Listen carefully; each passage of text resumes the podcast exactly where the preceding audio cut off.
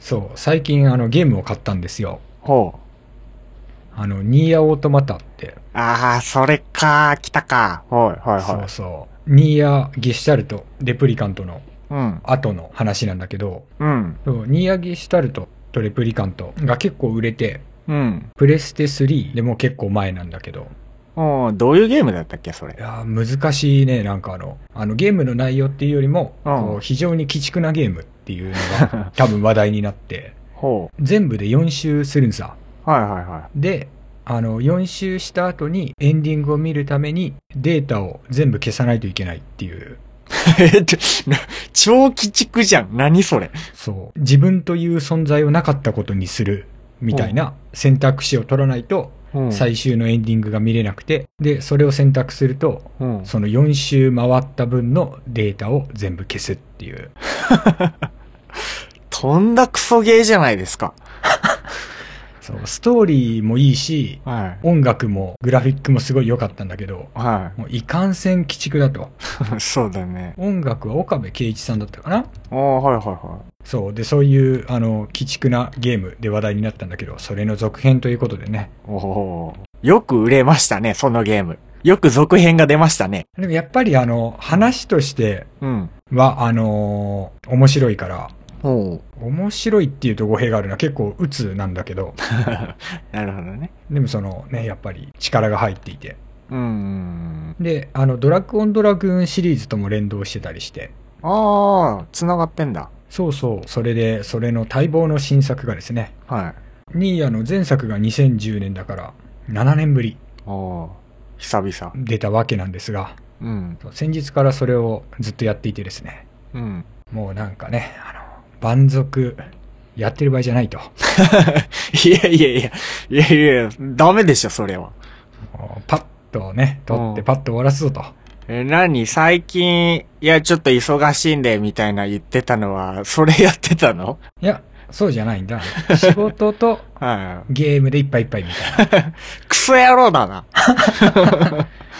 な。でもそれぐらいの方がほら、親しみが湧くでしょまあ、あれですからね、バー族は、まあ、仕事ではないですからね。そうですね。ゲームも仕事じゃないけどね。そうだね。確かに。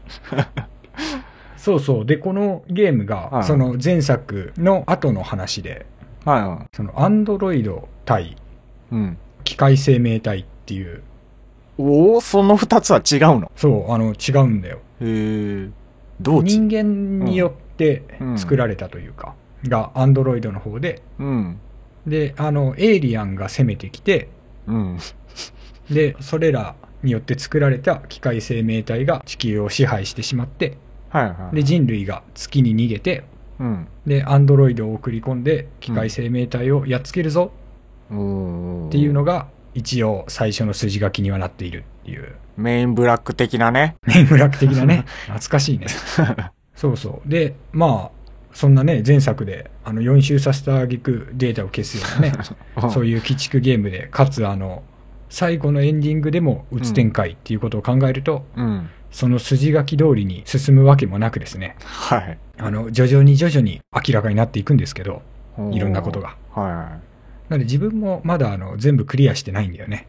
い。んニーヤ、え一番新しいやつそうそうそう。うん。え、だって買ったばっかりなんでしょそう。もうね、あの、こんなことを言うと、あの、本当に忙しいとか言いながら何してんだっていうことになるんだけど、うん。あの、40時間ぐらいはもうプレイしてるんだけど、クソ野郎だな。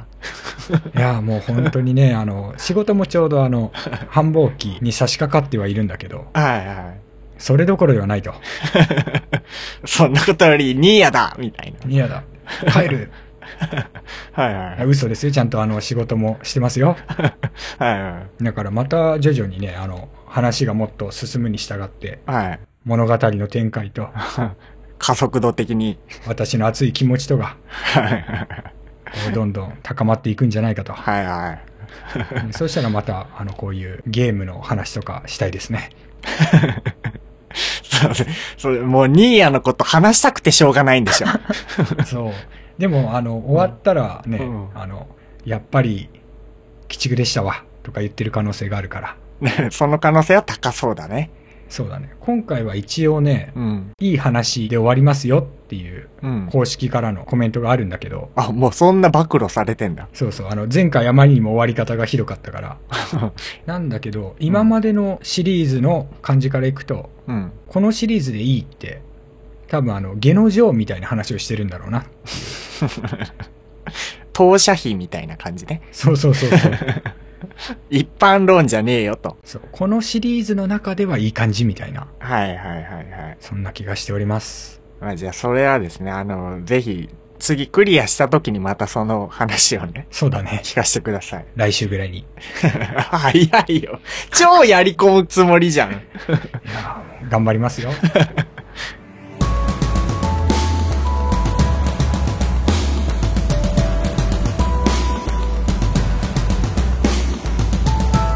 どうも、満足 .com です。この番組はデザイナーの竹光庵と思想家たけるがサブカルチャーについてカジュアルに話し、新しい出会いや発見を提供するポッドキャストです。というわけでですね、本日の放送がうん3月の5日でございますが、はい。えー来たるべき次の木曜日、何の日ですかねえー3月の9日。はい。もうズバリ、ミクの日ですね。はい、そうですね。初音ミク。そう、ちょうど、あの、2007年に発売された初音ミクさん、うん。今年で10歳でございます。ああ、もう10歳か。そうね。我々は年を取っていくのにね、ミクさんは年を取らないっていう、世の中の不条理みたいなものがあるんですけど、なんで今回はミクさんについてうん。二人で話していけたらなと。そうだね。初音ミクはじめ、ボカロというものが何を変えたのかっていうね。うん。お、なんかあれだね。何ままた NHK っぽいね。 あ、俺ら以上に NHK してる NHK はないよ。そうだね。NHK してる NHK はないね。料金回収に伺いますから。揉めるやつだ。どこから話せばいいのかなそうだね。うんまずは、でもやっぱり音楽的な話じゃないかいそういうソフトだし。そうだね。ボーカロイドが出てきた時、正確に言うと初音ミクが一番ブームのきっかけになったと思うんだけど、うん。もう、なかなかに革命的な存在だったよね。そうだね。初音ミクっていうボーカルエンジンうん。で、誰でも機械に歌わせられるっていう存在。うん。で、しかも、あの、DTM のソフトとしてはかなり安かったんだよね、あれ。そうだね。2万円切ってたよね、確か。そうそう、1万ちょっとで買えるからっていうのもあったし、うん。で、過去に、こう、機械に歌わせるっていうのは、いっぱい出てたのよ。それこそメイト、カイトとかもそうだし、うんうんうん。それよりもっと前にも、もう、ミクの数年前からずっとあって、うんうん。でもそれが初音ミクになってねうん、爆発した。うんうん。もうそれパッケージとかも含めてだけど、そうだね。そこからみんなが DTM っていうものにもね、どんどん触れるようになって、うんうんうんうん。そこが大きかったかな。そうだね。とっつきやすさっていうのはやっぱり、あの、まあ、オタクカルチャー、ざっくり言えば、うん。との結びつきでね、ちょうどニコニコ動画も、そうこう徐々に波に乗ってきた時期だったし、そうそうそうそ。そうことの結びつきっていうのはすごい強かったよね。うん。DTM って今まではね、あの、高くて誰でもできるっていうやつじゃなかったんだけど、うん。そのボーカロイドの安さもそうだけど、DTM の機材とかソフトを全般的に手の届くものになってきた。うんうんうん。から、誰でも初音ミクを扱って楽曲を出せるっていう状態がちょうどよく揃ったんだよね。そうだね。あとはその、もともと一番ハードルが高いボーカル、うん。その DTM やってる人っていうのは世の中、うん当時。からね、結構な数多分いらっしゃって、うん。ただ音楽あんまり詳しくない人が聴きたい曲って、うんやっぱりボーカル入ってる曲がすごい多い。そう,、そうだね。そうだね。するとどうしても家で一人で作ってる DTM の方とかって、うん。なかなか世にその曲を出して評価されづらいっていう投票があった気がするんだけど、確かに。うん、そこがね、あの、初音ミクに歌わせることによって、もちろん、そのニコニコ動画、最初の頃だと聞いてる人に限られはするんだけど、うん。がより聞きやすくなって、そうなんだようねん。出面が増えたっていうのはすごくそうそう。大きなことだったなと。で、歌を注力して聞く人ってやっぱりこう、えー機械の音声、あの歌声がちょっとって人はいるんだけど、うんうん。でも、なんだろう、そうじゃない人ももちろんいっぱいいたから、うん。伸びたし、そのさっき言ってた、歌えなかったから曲を出せなかったっていう人うん例えば俺が今パッと思いつく人だと、あの、バズ G さん、ああ。かくれんぼとかね、あの曲を出してるボカロ P さんは、うん。歌えなかったけど、ボカロが出てきて歌ってくれるようになったからっていうのを答えてたと思う、確か。ああ、インタビューとかで。そそうう。その環境がね、いろんなボカロ P さんを生み出したよね。だね。うん。作り手がね、すごく増えたことがね、良かったよね。うん。それに、今、ボカロ P さん、名前がその、そのまま P の名前うん。の人もいるし、そうじゃない人もいるけど、うん。楽曲提供とかね、うんうんコンポーザーとか、うん。うん。そういう方で活躍されている人も、ね、結構いらっしゃるし。そう、前まではアニメとかが流行ってきたっていうのもあるけど、正統派ポップというか J-POP だったりバンドだったりっていうものと、アニメソングだったり、そういうボーカロイドの楽曲っていうものは、こう、区別されてたのよね。うんでも、それが主に若い層に一番受けて、うん。うん。年々衰えず、うんそのシーンがあり続けたってことで、一般、メインストリームへ昇華してった。あれはすごく面白かったよね。その、ブームそとしてね、うん、盛り上がっていって、う。うん。こういう風に定着して、うん。で、まあ今、そんな当時ほど多分盛り上がってはいない、そうだね、今はうね。ん、ジャンルではあるんだろうけど、うん。でもそれもね、定着したから言えることではあるし、そうだね。その当時ゴリゴリ活躍されてたコンポーザーのうん。方たちがね、うん。あれ今多分形を変えて、ミクとかニコニコ動画とか、そういうもの以外で、そうだね。枠を取り払って活動してるよね。うんうん。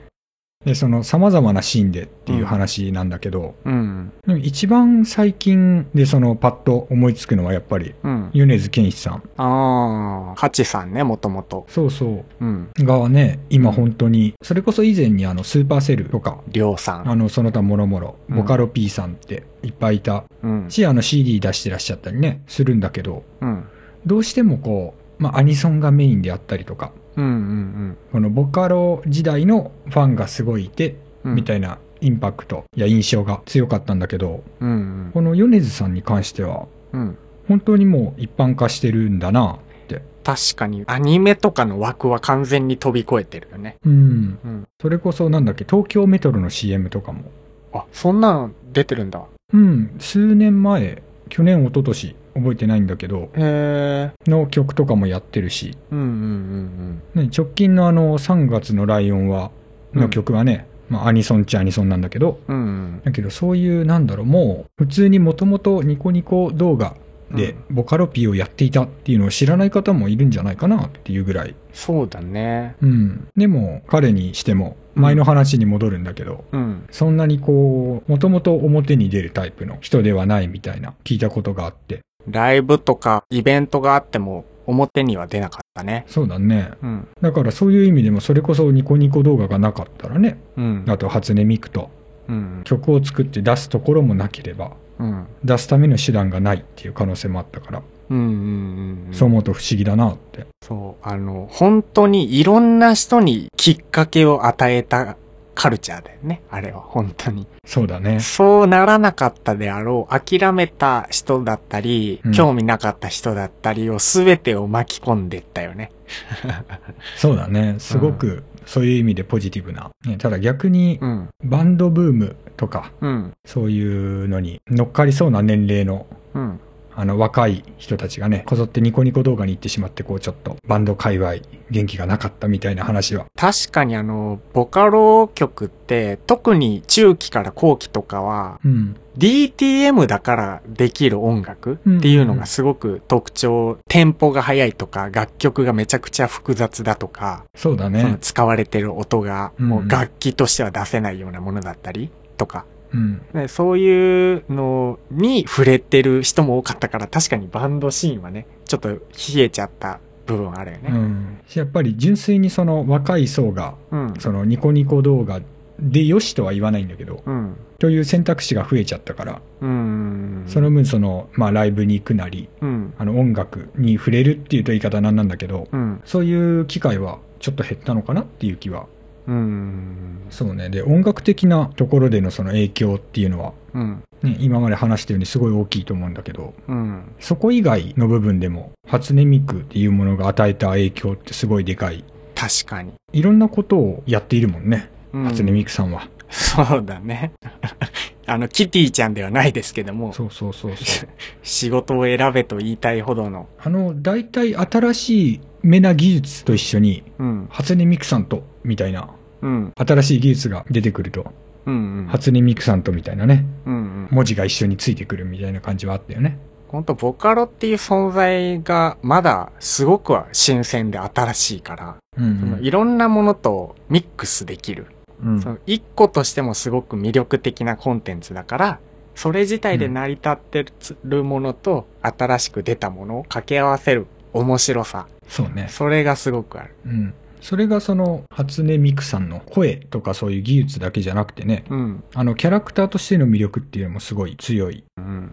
あの 3D モデリング、うん。なんだっけ、ミクミクダンスか。うん。なんかああいう技術も、ああいうね、初音ミクさんがいなかったらあんなに盛り上がらなかった気がするし、そうだね。クリプトンがもともと、そのミクを出した時から多分メインに掲げてるのが、バーチャルアイドルを作るっていうコンセプトだったんだよね。で、それがまさに大ヒットしたというか、そうだね、狙い通り。多分あの、声だけを作る、ただの DTM ソフトだとこんなシーンにはならなかったんだけど、うんうん。それが、あの、ニコニコ動画っていうものを通して、うまく消化した。歌はもちろん、ダンス、ばえー絵、3D とかが、あの、最初にハマって、そうだね。そこから、あの、より形が広がって、まあ、小説だったり、うんうん。なんかいろんなものに広がったんだけど、これ、なんかボーカロイドだけに限らずなんだけど、最近っていろんなコンテンツの消費がめちゃくちゃ早いじゃないうん。例えば炎上とかもそうだけど、何かちょっとでも誰かの気に障るようなものがあったら、もう鬼の首を取ったのかのように燃える。うんうん、うん。あれがわかりやすいんだけども、一つのコンテンツをもう次々に次々に絞り取っていく感じほんほんほんほん。で、ボーカロイドが最初にヒットしたニコニコ動画っていうシーンがさ、うんこういろんなものが派生的に広がっていく場所だったじゃない。うん。で、見る人はもちろん作り手も多かった。うんうんうんで、にミクっていう存在が出てきて、歌もいけるし、見た目としてもいけるっていう存在が、どんどんいろんな作品が生まれたことによって、しかも、人であって人でないみたいな。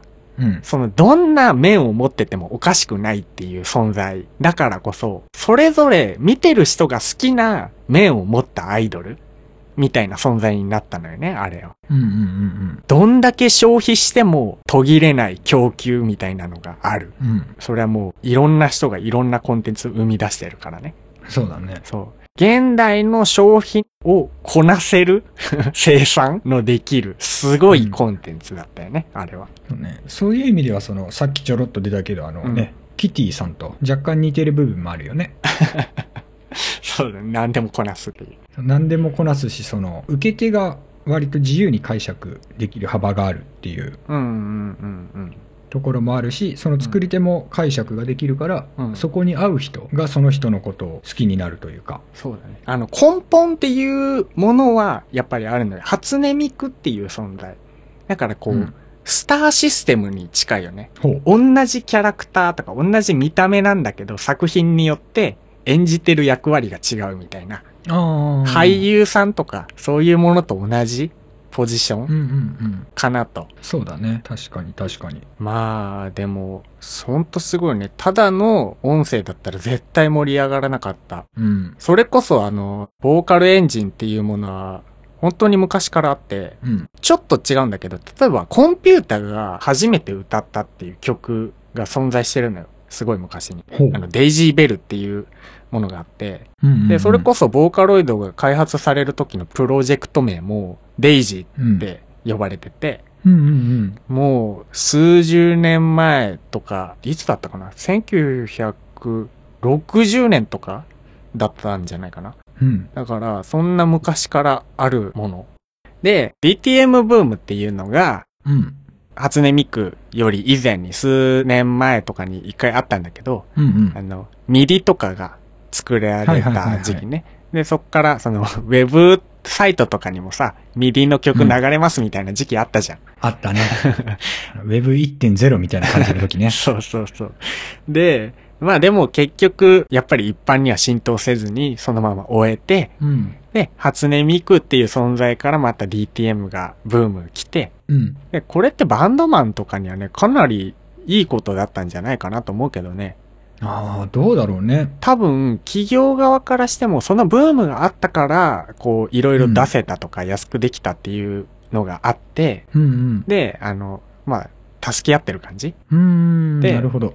?DTM ってさ、もう、今のバンドマン、してない人もいっぱいいるのが不思議なぐらい、めちゃくちゃ有用なツールうんうん。じゃんね。なんでしてないんだろうって思うことが多々あるもん。ああこれを一般で誰でもできるっていう、これを使いこなさない他はない。うんうん。そうね、多分ね、あの、導入コストと、うん。あとはその覚えるコストみたいなところが、いや、こんなん超安いでしょ。だって始めようと思ったら、1、2万で始めれるんやで。そうね、ただその、ものになるっていう意味では、どうしてもお金がかかってきちゃうんだよ ね。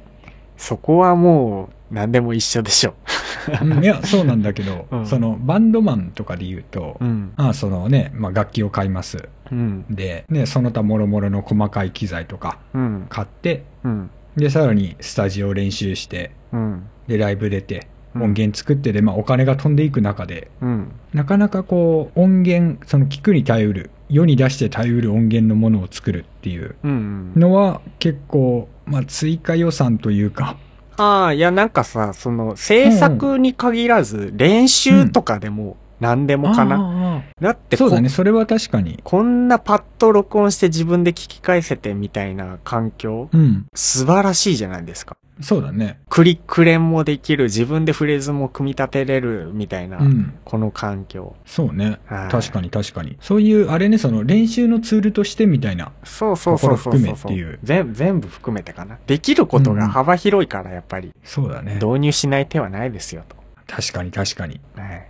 単純に自分のね録音した音を聞くってなかなかうん。撮ろうって思わないと機会がないからそうだね。そういう環境がね、自宅にあるっていうのはすごくいいことだよ ね。俺も多分一番うまかった時、あの、レコーディングしていた時だもうんうんうんうん。そうね、意外と弾けたと思っても、ん。うん。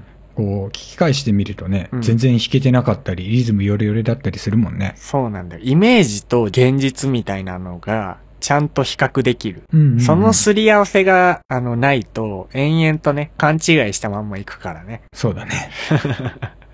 ああ、で、それこそね、ボーカロイドが流行ったっていう時に、もう一個話あったわ。うん。初音ミクが流行るよりも前に、うん。えーボーカロイドっていうのはもう普通にプロの現場でもちょこちょこ使われてたりするんですよ。うんうんうんうんそれこそ。あのね、パプリカっていう映画で、ああああ、平沢さんって作曲家の人がいるんだけど、うん。あの人がメインテーマの中でボーカロイド使ってんのよ。そうなんだ。そうそうそう。初音ミク出たのって2000、えーっと、何年だったかな7年、7年。 7年か。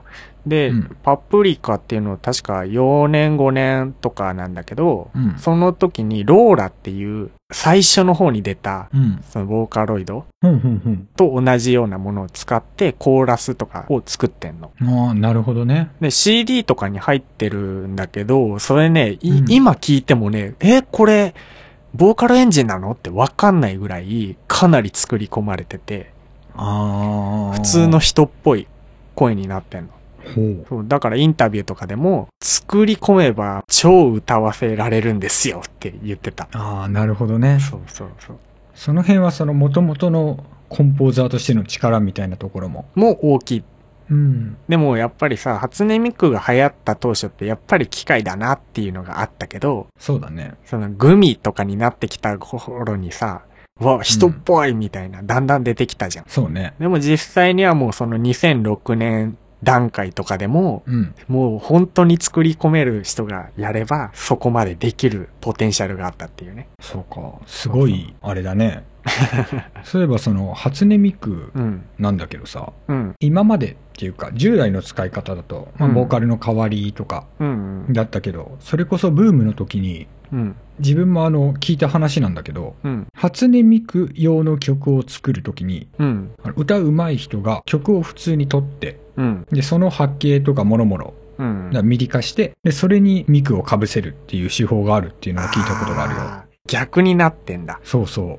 本撮りする前にボーカロイドを使うんじゃなくて、ボーカルのために人が歌うっていう。そうそう。だからそれに合わせれば、それは生っぽい音にね、うん、あの、技術的にはなるはずだから、そうだね。すごいよね。うんそういう、だから、初音ミクが道具じゃなくて、一つのね、うん。それこそそのアイコンとして、うんうんうん。な普通のその歌うまい人に歌わせるよりも、うん。初音ミクの方が聞いてくれるし、評価されるであろうっていう。そうだね。それは間違いないとうん。だってそこら辺の一般の人が歌いました、オリジナルですっていうある曲と、うん。ボーカロイドっていう市場、シーンの中に放り込まれた、初音ミクが出した新曲ですみたいなの方が絶対に聞く人いるからね。そうそうう。んで、そこがさ、うん。そのちょうどそのアイコンとしてっていうところなんだけど、うんうん。ちょうど初音ミクさんと同じ時期にデビューした、元気ロケッツっていう、ああ、うんうん。聞いたこと多分ある。知ってる知ってる。で、普通にかっこいい曲いっぱい出してて、アルバムも何枚か出してるのかなうん。なんだけど、あんまりこう、あの、パッとしなかったああ、確かにね。じゃない。売れてはなかったね。そうそう。すごいあの、曲はかっこいいうん。ので、ね、ぜひ聴いてみていただきたいんですけど、ご存知ない方は。うん。でも、あれと、その、あれももともと実在のない女の子をライブに出したりしてっていうのをやってたんだよね。あ、そうなんだ。それは知らなかった。あ、そうなんだ。楽曲しか知らなかった。なんていうのかな。すごい難しい、っていうか説明が難しいし、その実在の女の子なんだけど、うん。それこそプロジェクションマッピングとかそういう感じでライブしていた気がへえ。あ、する。そうなんだ。うん。で、基本的にだからそういうなんだ、作ってる側の情報を全部隠してっていうのをやっていて。うんだかうんら。設定がルミっていう架空の人物で、うん。 宇宙で生まれ育ったまだ地球に降りたことのない30年後の17歳みたいな、はそうそういう設定らしかったんだけど、うんうんうん。でもそこいまいち、そのなんだろう、盛り上がらなかったのって、うん。やっぱり人の姿をしすぎていたからなのかなっていう。ああ、なるほど。まあ、あとあれだよね。多分、初音ミクとかボーカロイドの方は、うん。自分たちで育てるっていう感覚が強かったんだろうね。うんうんこう、人の手によって、いろんなものが形作られていく感じ。例えばその、イベンポルカとか、うん。うんうんあれだよね、ネギを振り回すとか、もうすもともとない設定なのに、うん。うん動画をきっかけにそういう設定になったり、うんうん。なんだ心が壊れて、機能停止しますっていうストーリーが作られたり、うんうんうんうん。用意されたものじゃなかった。そうだね。うん。そこの拡張性の高さっていうのは、うん。すごく大きいと思あとはそうだよね。そこの、その拡張性の高さからまたちょっと戻るんだけどさ、う。うん。アイコンとしてっていう、な二次元だったからっていう意味では、エゴイストとかもそうだよね。あれは、その、そんなにいろんな人がいろんなようにいじるっていうことはできないけど、うん。でも実際の、その、歌ってる方、名前も出てるけど、うんまた切り離して、うん。ね、考えられてて。で、結構人気じゃないですか。え、どういうことエゴイストってあれだよね。りょうさんのとこのだよね。そうそうそうそう。あれが何うんあれも設定はその、何キャラクターのゆずりはいのりちゃんだよね。うんうん。あう、ん、っていう。そうか、あれ、ギルティクラウンから続いてんのあれ。そうそうそう。あ、ずっとそうなのあれ。うん。あ、でボーカルのその、うん歌ってる人はね、うん。もちろん別でいらっしゃるけど、うんうん。そういう設定っていうとあれだけどね。なんだっけ、チェリーさんだっけ本来のボーカルは。うんうんうん、でもそのエゴイストで、そういう設定でっていう、そうな架の空のグループだよね。曲調とかの違いで分けてるんだと思ってた。中田康隆みたいな。あー、なるほど。うんそうそう、そういう、あの、なんだ、二次元的な、うん。うん。あの、分け方というか、アイコンとしてっていう、あ、そうなんだね。うん。架空のユニットっていうので、うん。そのアニメ、キャラクター、というか二次元のキャラクターを前面に押し出したうん。っていうのからもうこう半歩先進んでね、うん。あの、エメさんうん。いるのかなという気がちょっとしていて。お、なんで A 名いやあの、顔を出さないじゃない基本的に。うんうん。うん、そういうので、で、特にまあ、文脈がもともとアニソン多いっていうのも、あの、原因の一つだとは思うんだけど、うんうんうん。そういうなんだろう、想像の余地とか広げる余地みたいなのが残ってるほど気になるのかなっていう聞く人とかはねあー。グリーンみたいなね。あそうそうそうそう、言ってしまえば ね。はいはいはい。まあ、前から結構あるよね。例えば、スリップノット、ファクトとか、そういうのも含め、うんうんうんお面つけてるとかもね。そうだね。うんあとはリリー・シュシュとかも最初はね。うん。あパスピエとかね。あの、見えないことによって、人のイメージするのは、大体プラスの方向にイメージするんですよ。うん。ほそ補うだね足するんですよ。自分のいいように。うんうんうん。確かにね。だからこう見えた時に思ったほどでもなかったってパターンは結構あるんだけど、うん。でもそうなるまでに実際に歌だったり、言ったら自分が見せたい場所だけで勝負してうん。酔わせてる。そうね。そうあのハロー効果を狙うみたいな話だけ ど、そうそうそう。まあ結構いやらしい話ではあるんだけどね。まあ、でも、ううんん。。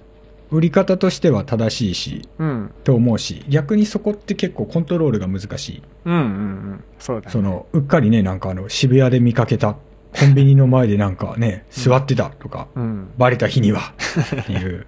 ね、そのあたりはそのね、あの、初音ミクさんもそうだし、うん。あの、エゴイストもそうだけど、うん。そういう危険性はないもんね。 そうだね。すごいね、あの、夢を売るっていうとあれだけど、うん。としてはね、あの、とても良いよね。そうだね。なんだろう。アーティストでもあり、ただのアイコンでもありう。ん。すごい、今までになかったポジション。そうだね。完全に崩れることがないからね。裏切らないからね。 うん。裏切ったとしても、それは、その裏切った部分を作った人、みたいなものだから、うんうん。切り離せる。うんうんうんうん。だってそれ、初音ミクがしようと思ってしたんじゃないもん、みたいな。すごいね。部下が勝手にやったことですみたいな感じになってるけど。それは、見せる側から言ったらそうだけど、見てる側から見てそうなるから、すごいね。確かにね。そう、面白いね。面白いね。いやでもこれから先そういう存在は増えていくかもね。偶像って言ってしまえば、あれだけど、 うん。作り上げられた実体のないコンテンツうん。実体のないコンテンツ。まあ割とネット全般がそうっちゃそうなんだけど、うん。まあもっとその、それを実際に、それこそ物質的にうん。何か作るとか、お金が動くとかいう時にもね、そういうものがもっとガンガン使われていく。うんうんネットで育ったものがね、うん。うん。実際のものになってっていうのは、今までも多々あったけど、うんうんうん。今後もっと増える気もするよね。そうだね。お便りのコーナーですイ。エーイ。いい本日もお便り来ておりますよ。いや、ちいいね。いあや、ーなんか、はい。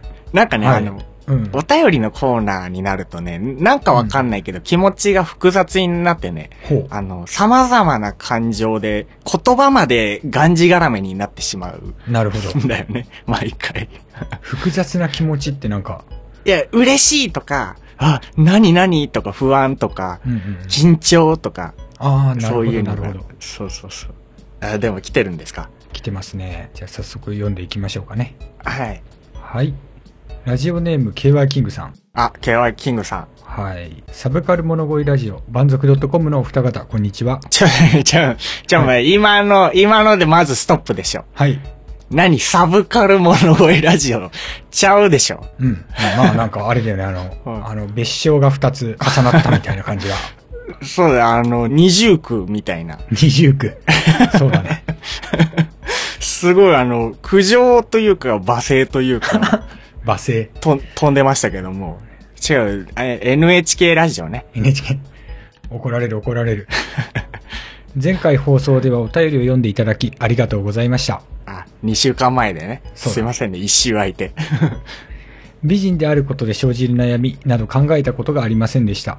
お二方のご尊顔は Twitter のプロフィール画像で拝見させていただきましたが、今流行りの塩顔男子、褒めてます。ではないですか。イエーイ。いやイエー イエーイ。褒め、褒めら、なんか飴とムチみたいにな ってる。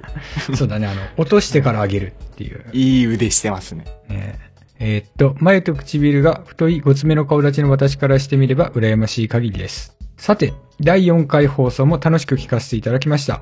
私も京都へは修学旅行で行ったきり、今思えば高校で日本史を学んだ後だからこそ楽しめるポイントも多かったように感じます。うんうんうん。ちなみに八橋は皮、あんこ、シナモンの3コンボ派です。あー、敵だ。皮、あ、あんこ、シナモン。ああ、なるほど。揃ってるといいっていう話ですね。そうね。あの、八つ橋のすべてが大好きなんですよね。ね。敵ですね。いやいやいや、美味しいですから。うそう。そしてそして、満足 .com in 京都も楽しみにしていますよ。ん。うん。行くよ。そうだね。いずれ、近々。そうだね。そうそう。で、ここまではまあ感想、ね、ありがたい。あありがたいね。はいうん で、ここから、話は変わりまして、私の最近気になったけど聞けずにいることは、ベーシスト、タケルについてです。はい。はい。はい。タケルさん、何ですか来てますよ。ベーシストたける。はい。何でしょ思想家ではないっていう、複雑な思い。う。いいよ。とりあえず先読んで。はい。満足 .com のアカウントにツイッターでフォローされたとき、パーソナリティであるお二人のプロフィールを見させていただきました。はい。たけるさん、見晴れのベーシストだったんですね。私は愛媛県出身、現、君とサインのボーカル、白石秀則さんのファンでして、よくツイッターで名前は拝見しておりました。なんなら見晴れのライブも一度見たことがありました。愛媛の音楽とラジオが大好きな人間と、東京のベーシスト兼思想家がこのような形で交わることに何か運命を感じ、このラジオを聴き始めた次第です。おー、はいはいはい。たけるさんの音楽活動の遍歴、またお二方の人生を彩ってきた音楽なども、またの機会に聞かせていただければと思います。うんうんほう。では、ラジオと Amazon の欲しいものリストの更新、頑張ってく ださい。2時間ましだ公開してる。うん。 2時間しか寝れてない変なテンションでこのメールを打っています。ではでは、日曜の夜を楽しみにしています。はい、で、PS、Twitter でつぶやいた収録予定というのは収録日という意味です。ほ特に決まっていないようなので、お便りは放送から2、3日の間に送らせていただきますね。う。ああ、ありがとうございます。お待ちしてます。ありがとうございます。いや、確かにね、あの、すごい、うん。嬉しいんだけど、長かったね、すごい。変なテンションだったんだろうね。 そうだね。 寝不足で。いやでも、この感じが、あの、うん。 気になったけど聞けずにいることのすごいテンション感だよね。そうだね。確かにね。うずうずしてたんだろうね。そうそう。寝れてない変なテンションだからこそ、うん。たけるさんの過去にぶっ込むっていう。いや、そうだね。あの、まさかのね、あの、ベーシストタケルとかいう単語が出てくるとは思わなかったですね。そうだね。あれなんですよね。今まで放送で触れたことないですけど、我々二人ともベーシストですからね。もとうもと。ん。うん。出会ったきっかけがベースですからね。そうだね。で、私、タケルことを、私はですね、あのうん、うん最近までこう、バンド活動をしてまして、そのバンドをまさかの見たことあると。うん。ね。すごいですよね。しかも、あのね、白石秀則さん。うん君とサインってバンドのボーカルの人なんですよ、この人。うんうんうん。で、ちょっと前に仲良くなって、ほう。で、多分、うちのライブも見たことあるっていうなら、多分、愛媛のフェスがあって、それに出た時だと思うんですよ。ああ、ああ、ああ。で、それも、あその、君とサインってバンドと、うちのバンド両方出てて、はいはいはい。そこで両方見たのかなまあ、白石さんの方は前から知ってたんでしょうけど。っっていう。か、なんでこのラジオに白石さんとか名前出てくんのすごいね。おかしいでしょ。 白石さんに言うとこ。いやー世界は狭いですね。いや、そうですね。でも、あれですね。我々二人ともね、過去にいろんな経歴があるので、そうね。まあ、ポッドキャストも新しく始めた活動の一つですけど、うん。こう、今までやった活動で知り合った人が、新たな、こう、耕してる土壌にもね、顔を出して出会うことがあるっていうのはねうんう、んすごく嬉しいね。そうだね。ありがたい限りでね。そうだよねう。ん。いや、もうなんかね、こっぱずかしくなってくるから、もうこの話はい いや。あの、あれ、音楽とか、ベースの話やね。二人ともね、また今度、コーナー作って話しましょう。そうだね。いろいろ多分ネタはね、あるだろうから。はい。そうしましょうか。メールありがとうございましあたり。がとうございました。じゃあ募集の方も行きますか。そうですね。はい。満足 .com では、あなたのご意見、ご感想、お悩み相談などを募集しています。はい。ね、今月からですね、はい。あの、1ヶ月にわたって一つのテーマを募集しようかと。うんそうだね、あの、毎週テーマが変わってるとね、うんいつ応募したらいいのかとか、うちの収録の予定とかもちょっとね、難しいものがあったので、そうですね。一月まとめて同じテーマで募集しようと。うん。じゃあ3月のテーマを。はい。3月のテーマは、はい。あなたの花粉症にまつわるエピソードです。ああ、もうこの季節ですからね。ねえ、竹光さん、花粉症は、え。いや、全くなんですよ。わ、クソ野郎だな。そう、だからあの、本当にこの時期っはいて辛くて、はいはい。あの、花粉症じゃないことが辛いっていうか、 うわ、うわ、それね、今 ね、人類の7割ぐらいを敵に回したよ、今。あの、辛さが全くわからないんだよね。何人の痛みがわからないのが苦しいみたいなことを言いたいわけそうそうそう。もう 腹立つ中二病、これに極まりみたいな感じなんだけど。もうね、俺が来週投稿したいわ。あの、 花粉症じゃないのが辛いっていう友人を殺したいです、みたいな。すごいですね。メールを使った殺害予告ということでね。 逮捕か。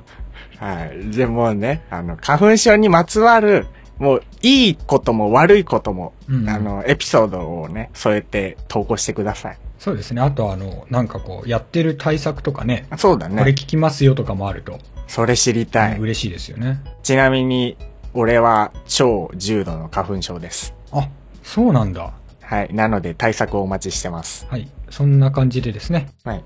宛先はメールアドレス、メールアット満足 .com、もしくはこの番組のウェブサイト、満足 .com のメールフォームからお送りください。お便りお待ちしています。お待ちしてます。また、ツイッターのハッシュタグ、シャープ満足でも、皆さんのご意見などを受け付けています。どんどんつぶやいてくれると嬉しいです。はい。はい、こちらも合わせてお待ちしております。お待ちしてます。